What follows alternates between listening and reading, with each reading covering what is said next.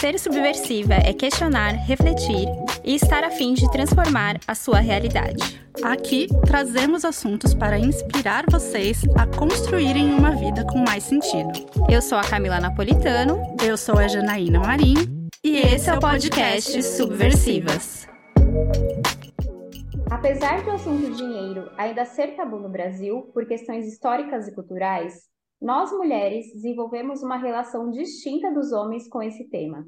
Ainda hoje, é comum termos no nosso núcleo familiar a ideia de que o homem deve ser o principal provedor da casa e de que eles sabem lidar melhor com as finanças. O nosso histórico cultural faz com que muitas de nós encarem o assunto dinheiro com receio, medo e insegurança, independentemente do que fazemos da vida e de quanto ganhamos. Mas o que nós precisamos entender é que esse assunto, dentro da realidade em que nós vivemos, vai muito além de ter um salário, pagar contas e investir. Para nós, dinheiro significa independência, liberdade e a possibilidade de fazer escolhas. E por isso que hoje recebemos a escritora, mentora financeira e criadora do Carteira Azul, Carolina Lins, para quebrarmos essa barreira e falarmos sobre dinheiro. E antes da gente começar o tema de hoje, alguns recadinhos bem rápidos. Lembrando que o Subversivas é um podcast independente, todo o trabalho de criação, roteirização, gravação são feitos por mim e pela Cá de forma autônoma. Então, se você gosta do nosso trabalho, do programa, você pode ajudar a gente compartilhando esses e outros, esse e outros episódios, seguindo os nossos canais aqui no Spotify ou em outras plataformas, incluindo no YouTube, e avaliar o programa aqui com cinco estrelas. Você também pode acompanhar a gente nas redes. A gente está no Instagram, no TikTok e também no YouTube, como eu comentei, como podcast subversivas. Fazer isso custa zero reais, já que a gente está falando de dinheiro, e vai levar menos de dois minutos do seu tempo. Agora sim, gente, vamos para a nossa conversa. E, Carol, seja muito bem-vinda. Fala um pouco sobre o seu trabalho, se apresenta, fala quem você é na fila do pão. É, eu, eu, gosto até de brincar, né, que coloquei isso até no primeiro capítulo no livro, é quem sou eu na fila do banco, na verdade, né, um trocadilho aí com as finanças. E, bom, é, primeiro lugar, muito obrigada pelo convite de estar participando aqui do podcast de vocês. É, meu nome é Carolina Lins, eu tenho 28 anos, é, sou daqui do Rio de Janeiro, e eu já trabalho aí com finanças desde 2014, né, trabalhando é, em empresas grandes e pequenas, né, do é, mercado corporativo privado. E desde 2018 eu também tenho é, as minhas redes sociais é, voltadas para a educação financeira para mulheres. E em 2021 oficialmente virou uma empresa né, de, de consultoria e treinamentos de finanças para mulheres, que é o Carteira Azul. E no Carteiro Azul eu procuro trazer né, conteúdo é, e tra é, trazer, né, falar sobre as finanças é, de uma forma que seja inclusiva e acolhedora, né, porque a gente sabe que esse assunto é, entre as mulheres ainda é tabu né, para a maioria. É, quando a gente fala assim, dinheiro, assim, algumas mudam de assunto, né, na, na conversa entre amigas, né, e eu criei, né, o Carteira Azul com, com esse propósito mesmo de né, acabar, né, com esse tabu, né, nem que seja aos poucos, com trabalho de formiguinha, né, e, e no final do ano passado eu, inclusive, né, lancei, né, publiquei meu primeiro livro, que inclusive você pode encontrar aí na, na Amazon. É, também estou começando a participar de, de feiras literárias aqui pelo Brasil.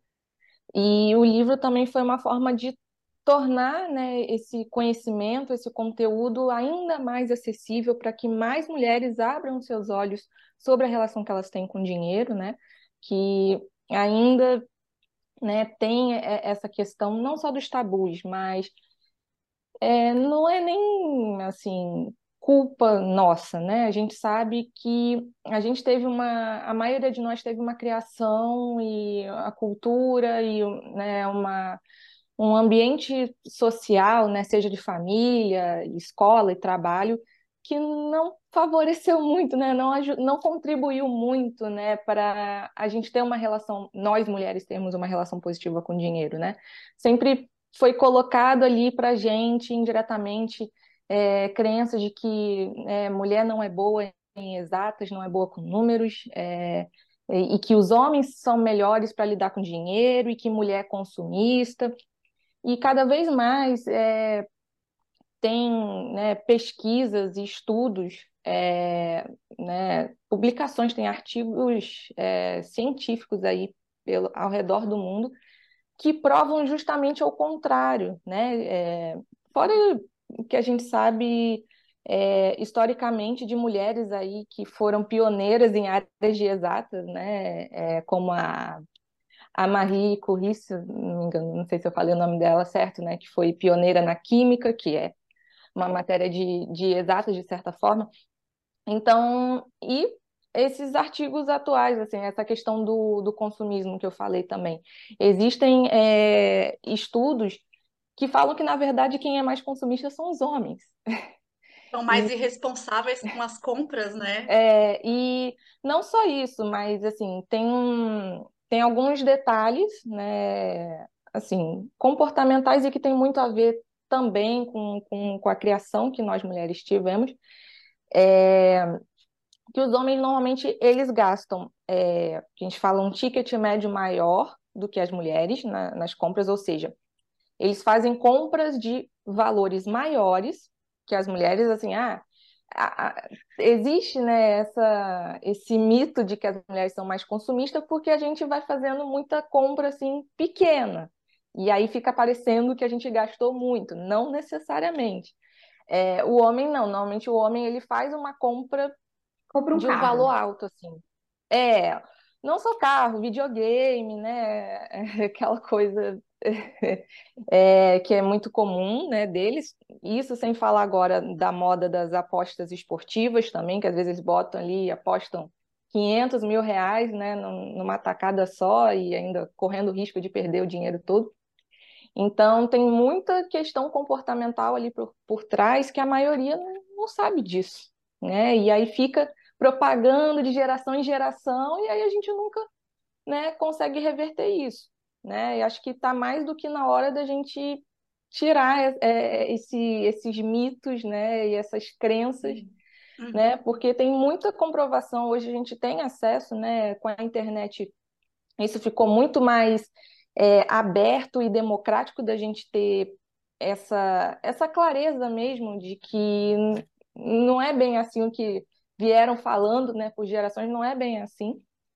Então, é, eu, eu procuro, né, no, no meu trabalho, né, abrir esse, esses olhos e mostrar, olha, não é bem assim, né? É, o que foram te falando até hoje era, vamos brincar assim, era fake news, né?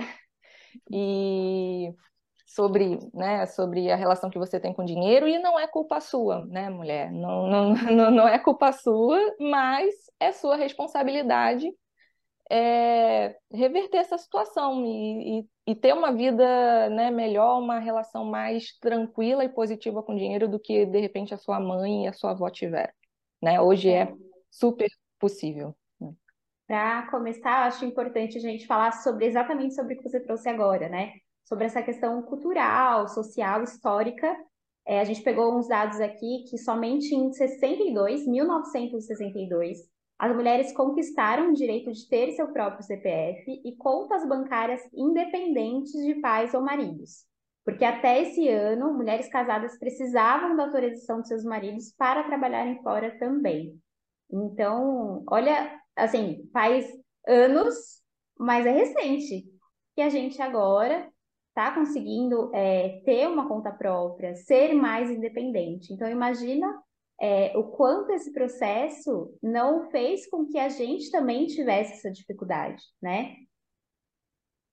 Mas é, é só complementando uma coisa que eu acho muito curioso, e tem a ver com isso que você trouxe, né, Carol, de que as mulheres fazem comprinhas menores, mas a gente acaba lidando melhor com o dinheiro. É, eu não tenho dados, eu não achei estatística sobre isso, mas a gente sabe que mesmo naquela época as famílias eram maiores, né? Com cinco filhos, às vezes até mais. É, e as mulheres, as nossas avós, bisavós, às vezes até mães, elas precisavam trabalhar informalmente é, para contribuir com as finanças da casa, porque era muita gente, enfim. Então, costurando para fora, lavando, cozinhando para fora. É, e tem um fator, assim, como elas eram as responsáveis pelas compras, né, por ir no mercado, por exemplo, elas tinham que ter uma, um certo planejamento, uma certa organização, porque o dinheiro que o marido deu para gastar no mercado, ele tinha que render. Então, ela tinha que ter todo um planejamento lá do que, que eu vou comprar, do que, que eu vou fazer, o que, que é mais caro, o que, que é mais barato. Então, mesmo sem ter essa consciência, já existia um planejamento, né?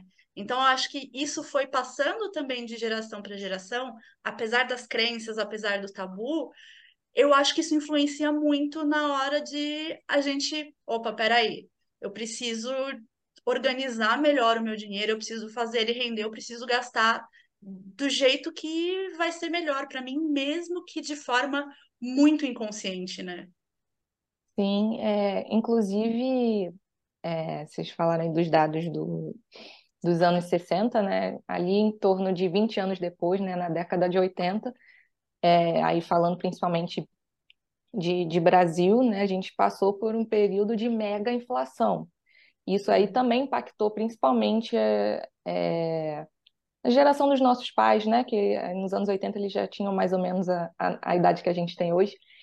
E isso também bagunçou um pouco é, a relação que a gente tem com o dinheiro, principalmente essa questão de que é, ah, vai no supermercado, tem que fazer a compra de mês, tem que estocar, porque no dia seguinte pode estar o dobro, o triplo do preço, é, e, e, que tem que ter né, um, um freezer, né, um, um, um congelador grande para poder estocar tudo, né? Isso aí foi. O dinheiro não vai render, né? É, isso aí foi uma, uma questão ali que era muito comum nos anos 80 aqui no Brasil, mas que ainda nos anos 90 e muitas das vezes até hoje você vê algumas pessoas que né, passaram por isso que ainda tem essa questão do, da, da escassez, do, do, de que tem que fazer estoque de comida, é, muito enraizado, né, por conta desse, desse período econômico que foi bem complicado, né, aqui no Brasil. E aí, falando dos mitos, né? Você já citou alguns aí que a gente uhum. escreveu aqui, mas a gente pode conversar mais sobre eles, que é homem cuida melhor de dinheiro do que, de, do que mulher, mulher não sabe lidar com dinheiro, mulheres não levam jeito para matemática. Então, olha todas essas, essas crenças, esses tabus que foram se enraizando ao longo dos anos, foram fazendo que a gente acreditasse cada vez mais nisso e deixasse na mão deles, né? E quanto isso é perigoso para a gente também, né?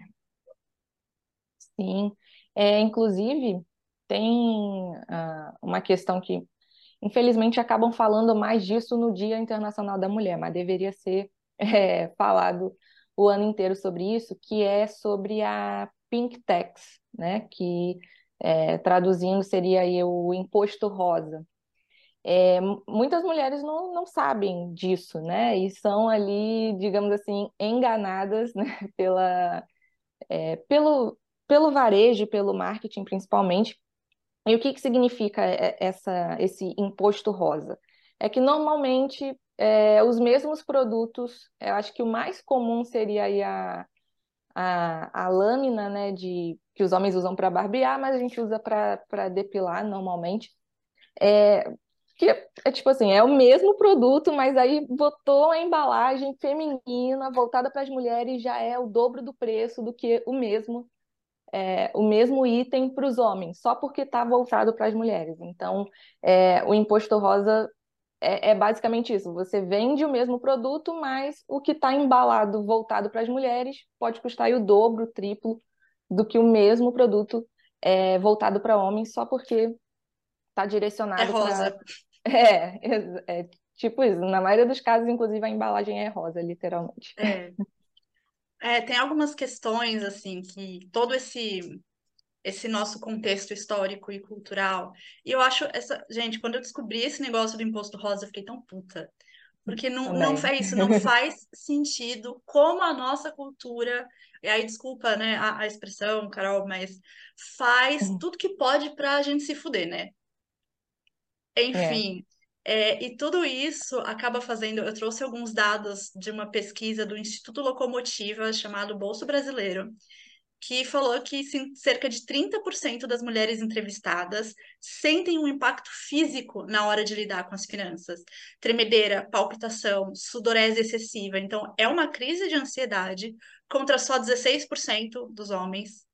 41% das mulheres adiam decisões financeiras só por medo, por passar por tudo isso, contra 36% dos homens e quase metade das mulheres entrevistadas, 46%, se sentem culpadas quando o assunto é dinheiro, contra 36 por contra não, desculpa, 30% dos homens.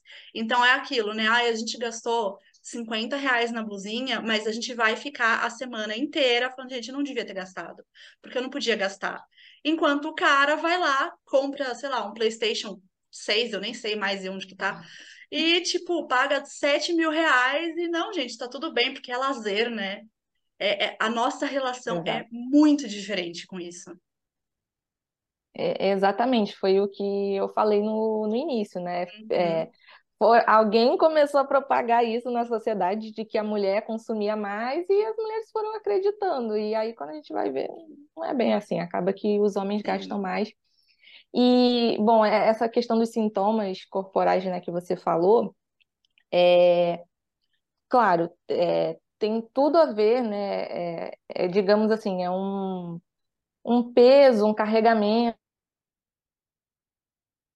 que as mulheres têm por conta dessas crenças que foram sendo é, passadas de geração em geração, porém, é, já tem vários estudos que comprovam que, na verdade, a mulher lida melhor com dinheiro, é, justamente por ser é, ter uma, um comportamento mais cauteloso e conservador do que os homens, né? Normalmente as mulheres, por conta de falarem tanto, ah, não, você não é boa com dinheiro, você não é boa com os números, ela internaliza isso e, e não, não consegue enxergar que, na verdade, ser mais cautelosa, é, conservadora, pesquisar um pouco mais antes de tomar uma decisão financeira, na verdade isso é positivo, né? E, e ninguém fala isso, mas na, na verdade tem, né? É, inclusive nos Estados Unidos é, saiu né, um estudo que foram acompanhando aí gestores de fundos de investimento, é, homens e mulheres, né, responsáveis ali por administrar e fazer as escolhas dos investimentos de alguns fundos lá nos Estados Unidos, acompanharam né, é, a, o trabalho e a performance desses gestores aí, homens e mulheres, durante ali um período de 10 anos, e aí foi comprovado que é, as gestoras mulheres, né, tiveram uma performance, né, os fundos geridos por elas tiveram uma rentabilidade, uma performance bem superior ao gerido por, é, pelos homens, justamente por essas é, questões comportamentais aí particulares é, é, né, que são mais comuns entre nós mulheres, que é justamente ser mais cautelosa, é, pensar um pouco mais antes de tomar uma decisão, pesquisar, né, é, conferir ali, né, ler diversas fontes diferentes antes de decidir né, o que, que vai fazer e qual investimento né, vai, vai ser feito ali no, no fundo, enquanto que o, a maioria dos homens, e isso na verdade não é só os gestores, se a gente for olhar também, é, homem, como eu digo assim, investidor individual, pessoa física, é, isso é praticamente unânime entre os homens esse, esse comportamento de quando vai fazer um investimento, é, ele não consegue fazer um investimento e deixar ali o dinheiro aplicado por muito tempo no mesmo ativo, digamos assim. Então, é, é o que a gente chama né, no mercado financeiro que o homem gira muito a carteira. Né, é uma expressão que a gente usa muito no mercado financeiro. E aí, o que significa esse girar muito a carteira? É que ele fica comprando e vendendo, né? Aplica, desaplica, muito mais do que as mulheres. E isso, no fim das contas, principalmente olhando aí um horizonte de 10 anos, é negativo, né, para as finanças e para os investimentos, porque você vai ter um monte de custo, né? Porque quanto, quanto mais você fica aplicando e desaplicando, mais custos você vai ter ali. É, enquanto que as mulheres, elas fazem muito menos esse movimento de ficar aplicando e desaplicando, e aí isso ajuda também é, a melhorar ali a, o retorno do, do, investimento, porque você não vai ter custo porque você não está desaplicando e aplicando toda hora, né? Então, isso é, é, é, a diferença principal né, que foi observada e comprovada né, de comportamento financeiro entre os homens e as mulheres. Essa coisa de o homem não é, tem, não, eu preciso, é, eu preciso descobrir qual é o investimento da vez e eu tenho que aproveitar essa oportunidade. A mulher não, a mulher ela já tem uma visão mais é, de longo prazo também, mas é, uma visão, digamos assim, é cautelosa mesmo, tipo, e, e aí porque também as mulheres têm essa, essa questão é, de ser mais cautelosas, né, e planejarem, né, e ponderarem mais, também por uma questão é, cultural mesmo, assim, de, de geração em geração, por, pela mulher ser a responsável por cuidar dos filhos, né, isso aí também é, reverberou de outras formas, né, que mesmo as mulheres que não têm filhos, elas têm, acabam tendo isso internalizado, de serem mais cautelosas, de pensarem né, um pouco mais, porque as mulheres, né, é, as que são mães, elas pensam mais, acaba que na maioria das vezes elas pensam mais no, nos filhos, no impacto que aquela decisão financeira ele vai ter nos filhos, do que os homens. Os homens acabam, eles pensam mais neles mesmo, né? No, no, no fim das contas, é, eles pensam assim, ah, é, na vantagem que eles vão No tirar. ganho de, de patrimônio, né? É. Eu acho que tem muito essa diferença que as mulheres, como você falou, têm a tendência de investir mais nos filhos e no longo prazo, Uhum. enquanto o foco dos homens, que você falou, tipo, ah, qual que é o investimento da vez, eles querem investir nessa questão do aumento de patrimônio, não necessariamente pensando na família e no bem-estar da família, né? É. É, não, é- não só é aumento de patrimônio, porque acaba que, como eu falei, na maioria das vezes, como ele fica é, mexendo muito ali, aplicando, desaplicando, na verdade ele acaba tendo mais perdas do que ganhos, né?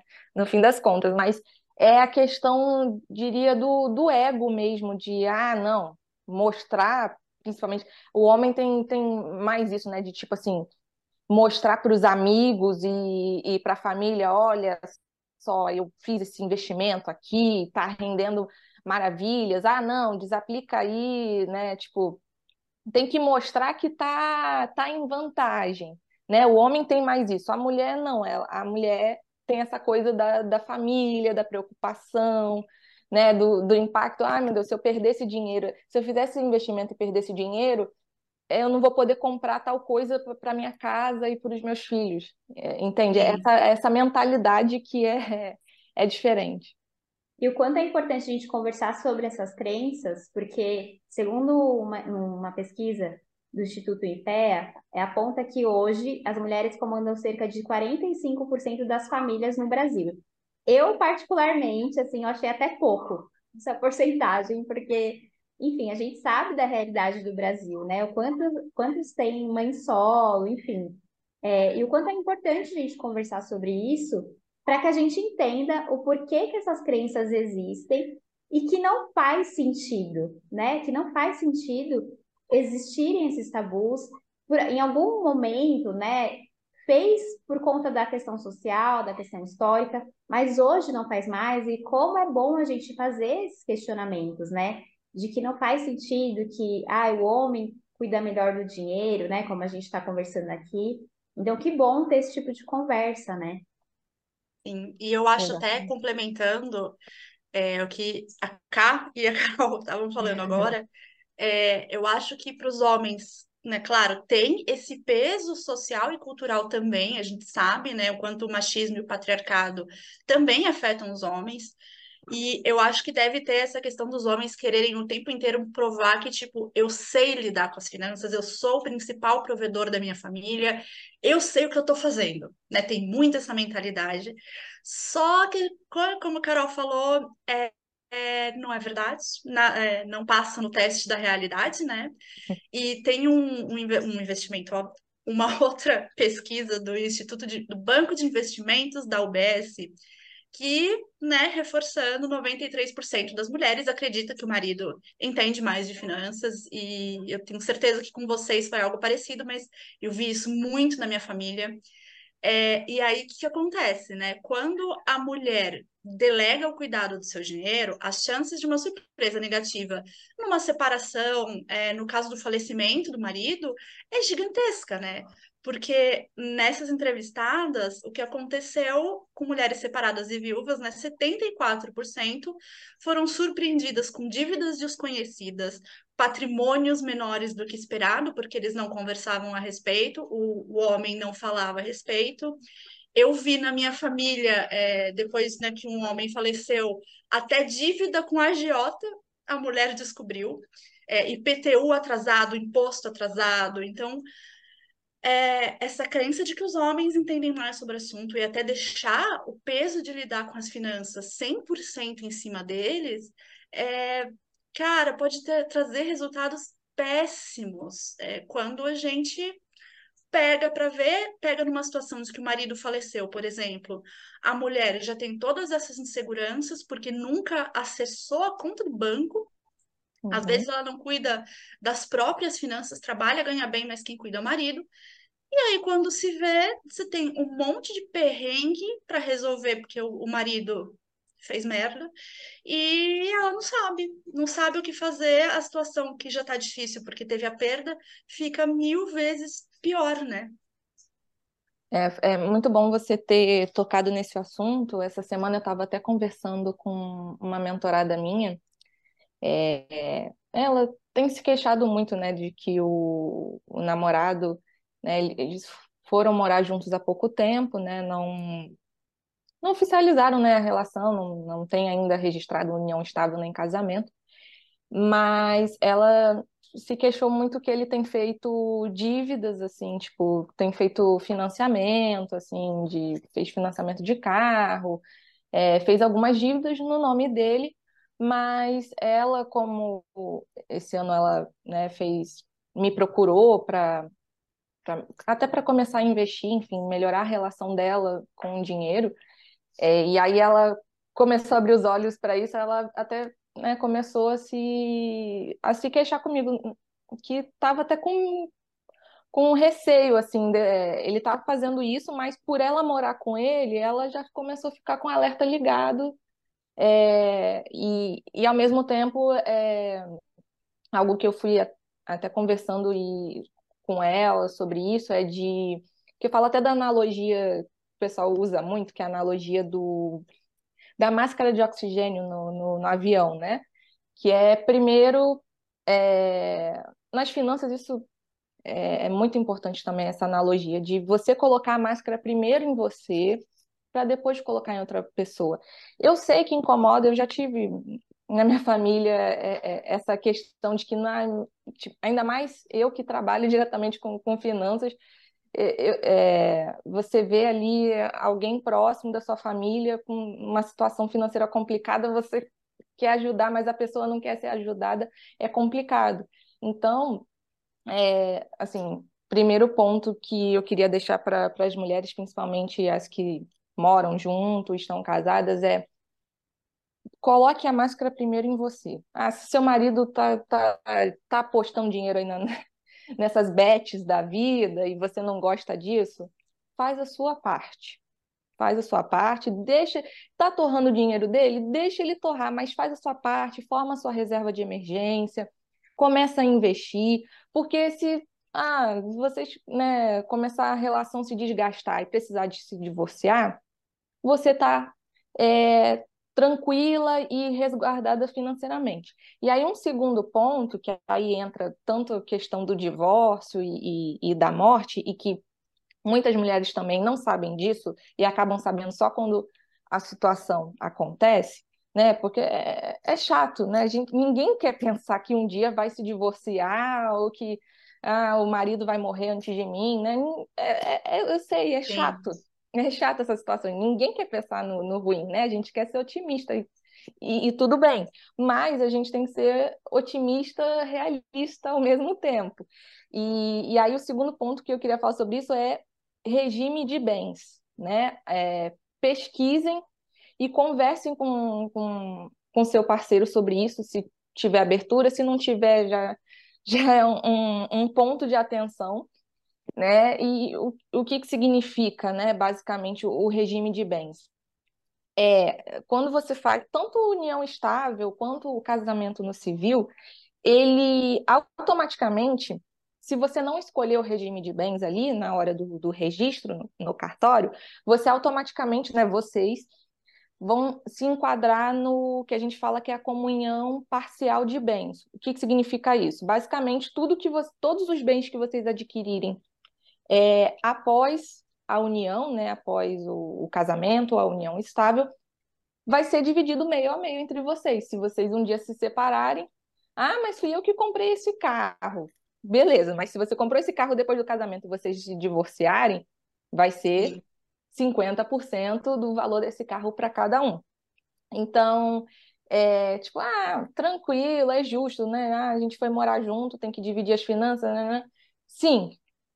Por um lado, é, é super justo a comunhão parcial. O problema que ninguém vê, né, é no caso de um divórcio, um dos, né, um dos parceiros, digamos assim, é, contraiu uma dívida é, depois do casamento, se for comunhão parcial, se for comunhão total, até antes de, de casar, e às vezes antes de vocês é, começarem a, a, a namorar, às vezes a pessoa tem uma dívida ali, aí divorciou, aí o, banco, a financeira, construtora, sei lá quem ele tiver, o parceiro tiver devendo, na hora que vocês divorciarem, eles vão é, divorciar, não, às vezes mesmo casada, é, pode acontecer de bloquearem a sua conta bancária. Seus bens, é.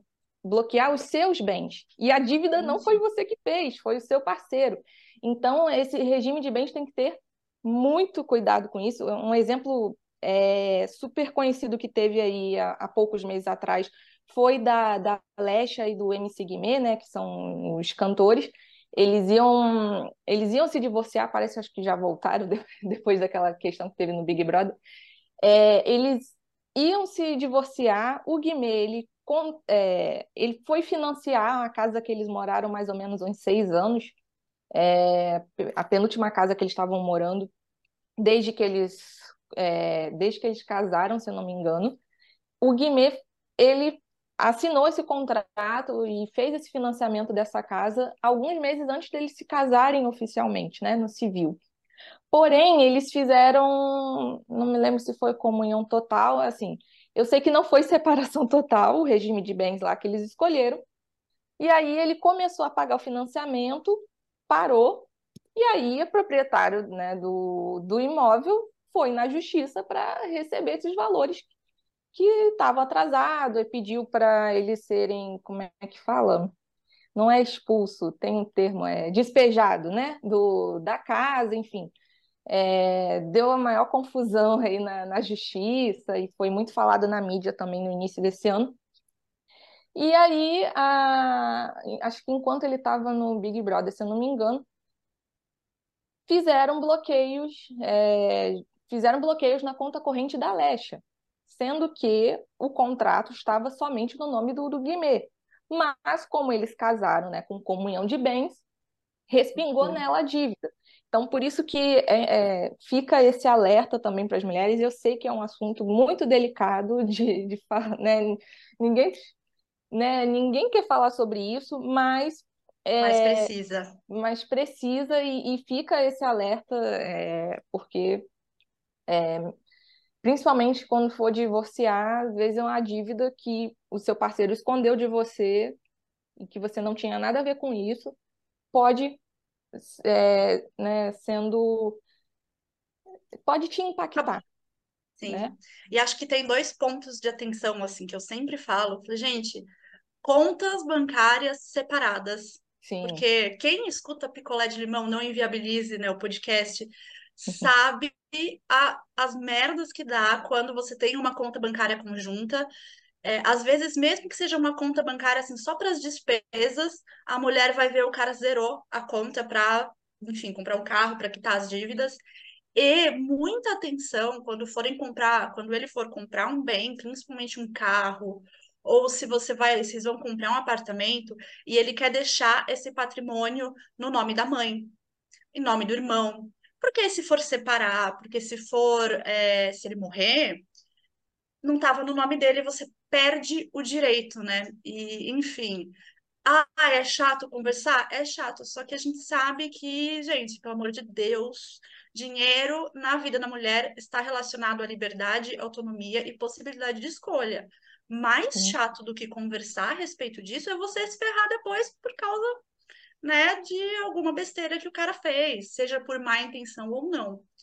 E aí a gente sabe, né, pegando um pouquinho esse gancho do quanto de quantas mulheres se mantêm numa relação que às vezes elas estão infelizes ou numa relação extremamente abusiva porque elas perderam totalmente essa autonomia financeira, né? Elas têm essa dependência financeira, às vezes elas estão em questão até de violência patrimonial, que é quando o homem controla todas as finanças, todos os bens, às vezes não permite acesso às contas bancárias, proíbe às vezes até dela ter um emprego, então acaba se mantendo numa relação por conta disso. Sim, e uma coisa, uma coisa importante aqui que me deu atenção é que a gente falou várias vezes, ah, é chato, é chato. É justamente isso, por isso que a gente está conversando sobre dinheiro aqui hoje. Para que a gente, para que deixe de ser chato falar sobre essas coisas. Bem que a gente não está falando diretamente sobre divórcio, né? A gente está falando sobre dinheiro, mas assim, é, tudo impacta, né? Então a gente precisa deixar de é, falar sobre dinheiro e deixar de achar que é chato, ai, é um assunto que não pode ser falado. Fale. Porque se você não consegue falar com seu parceiro sobre dinheiro, cara, você vai falar com quem? Né? E aí tá alguma coisa errada, que nem a Ká falou. Você não consegue faz- falar, atenção, que alguma coisa está errada. Então, como é importante a gente falar sobre isso, né? É, tanto que no meu livro eu, eu, eu estruturei ele de uma forma totalmente diferente do que, do que se vê na maioria dos livros de, de finanças pessoais, né? Eu criei um enredo, uma história, né, com personagens que são amigas, e, e aí são as amigas que conversam, começam a conversar sobre dinheiro entre elas né? Porque muitas das vezes existe isso, inclusive uma das personagens do meu livro tem isso, que ela precisa falar sobre dinheiro com o marido, mas ela tem vergonha, ela tem medo, né? Então ela procura as amigas para ganhar e- essa, essa coragem, essa confiança de começar a falar sobre isso com o marido. Né? Então, se está com essa dificuldade de falar sobre isso com o marido e, ou com o namorado, sim, é um ponto de atenção, porque ainda mais né, que a segunda maior causa de divórcios é por causa de problemas financeiros. É, mas se você não, não consegue falar com se- seu marido, começa falando com uma amiga, uma colega de trabalho, né? Eu sei que vai ter algumas que, inclusive, uma das personagens do meu livro tem isso, porque foi inspirada mesmo numa colega de trabalho, que quando eu ia conversar sobre investimentos, alguma coisa de, de finanças com, com, com colegas, às vezes até colegas homens, né? Normalmente os homens são mais abertos, né? Infelizmente ainda, os homens ainda são mais abertos para falar sobre dinheiro do que as mulheres. Pode ser uma opção também, se você não tem nenhuma amiga que dê essa abertura, pode ser um, um colega de trabalho homem, é, um início, né? E, e aí teve essa colega que quando eu ia, eu não nem estava falando com ela, eu estava falando com um colega lá, mas a gente ficava sentado, né, um perto do outro no, no escritório, e ela já fazia, né, aquela cara feia, tipo, ai, que saco, vocês estão falando sobre dinheiro, né? E, e ela, quando falava alguma coisa de dinheiro era para reclamar, que ela tinha feito uma dívida, um consórcio que ela fez que nunca era contemplada, ficou três anos pagando o consórcio, não era contemplada. Era só reclamação, era consignado que ela é, pegou para pagar não, não sei o que do marido, o outro consignado que ela pagou para fazer o silicone dela, não sei o que, era só reclamação. Aí, se a gente fosse falar do, do lado positivo, é, ela já, tipo, ela nem estava na conversa, mas ela já ficava incomodada. E aí eu fiz uma personagem, né, do meu livro que é inspirada nela, que realmente, quando as amigas, quando uma amiga resolve puxar assunto com a outra sobre dinheiro, aqui tá com problemas e não, não gosta, quer desconversar, né? Então, fica até essa, essa sugestão, se você é, quer começar a dar esse passo de, de conversar sobre dinheiro com alguém e não está conseguindo com seus pais ou com seu namorado, pode ser com um colega de trabalho que, que dê abertura, mesmo que seja homem, mas é um começo para você já ir né, se, se acostumando. É, acho que a gente está chegando para o fim desse episódio, né?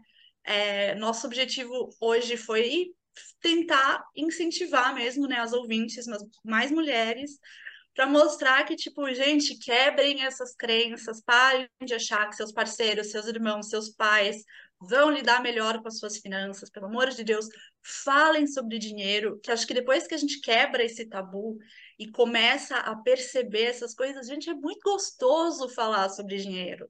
É muito gostoso a gente assumir essa autonomia e perceber, falar, cara, eu tenho dinheiro para comprar o meu carro. É, e ele vai ser meu. Eu tenho dinheiro para comprar para gastar em quantas brusinhas eu quiser sem ter culpa, sabe? É, então, a gente convida você, ouvinte, a refletir sobre como você realmente se sente com relação a esse assunto, o que você pensa, como que seu corpo reage, né? E como a, a, a Carol falou, começar a dar esses passos, mesmo que pequenos, conversa com alguém que você sente que tem essa liberdade, conversa com uma amiga que sabe, já está um pouquinho nesse patamar, conversa com a Carol, é, para quebrar essa crença negativa, né, que você tem sobre ganhar dinheiro, sobre organizar o seu dinheiro, sobre ter dinheiro e viver uma vida próspera, porque, ai, gente, falar sobre dinheiro é muito bom. É muito bom, né? É, é, tá, é, para a gente finalizar, deixa indicação de livro, claro, o seu também, mas assim, de livro que as pessoas né, podem começar a estudar sobre uhum. isso e fala também um pouco sobre o seu trabalho, quem quiser te achar, como que faz, enfim. Sim. Inclusive, se você não conseguir falar sobre dinheiro com ninguém, me segue lá, me manda uma mensagem né, no direct do Instagram, a gente começa a conversar juntas, né? Tem várias outras mulheres que provavelmente já passaram pela mesma é, situação financeira que você, lá na comunidade do, do Carteira Azul. Então, me, me siga né, no, Instagram, é carteira azul, né, tudo junto. YouTube também você encontra lá, é, digitando youtube.com.br carteira azul, ou na busca carteira azul você já encontra o meu canal, tem vários vídeos lá, tanto de planejamento, organização, investimentos. É, eu também tenho o meu, meu programa de podcast, que você também encontra aí em todas as plataformas de áudio, que é o Carteira Cash já tem mais de 20 episódios lá, é, principalmente com, com outras convidadas mulheres, né, para a gente falar de várias situações aí financeiras. E também tem o meu livro, que você pode encontrar aí na Amazon, tem na Amazon do mundo inteiro, né? E na Amazon do Brasil tem tanto o e-book, né, que você pode ler aí no, no Kindle, quanto a versão física, e aí a versão física da Amazon do Brasil sou eu mesma que envio para vocês, com dedicatória e marcador de páginas, tá? E o livro é também uma. O meu livro eu escrevi justamente para ser aí uma, uma porta de entrada para as mulheres que estão totalmente é, perdidas de como melhorar e ressignificar a relação delas com o dinheiro. Então tem, além dessa, desses personagens, das histórias, é, tem um, um pouquinho da parte técnica, mas que qualquer pessoa leiga consegue entender, né? Eu trouxe uma linguagem bem simples e também no final de cada capítulo tem atividades para você ir aí começando a, a, perceber o que, que você precisa ajustar aí na sua vida financeira. Muito bom. Maravilha. Obrigada, Ká. Obrigada mesmo pela sua participação. Obrigada para quem está ouvindo até aqui. Não esqueçam de seguir nosso canal, sigam o canal da K também. E vamos juntas e vamos falar sobre dinheiro. É isso, gente. Muito obrigada. Obrigada, Carol.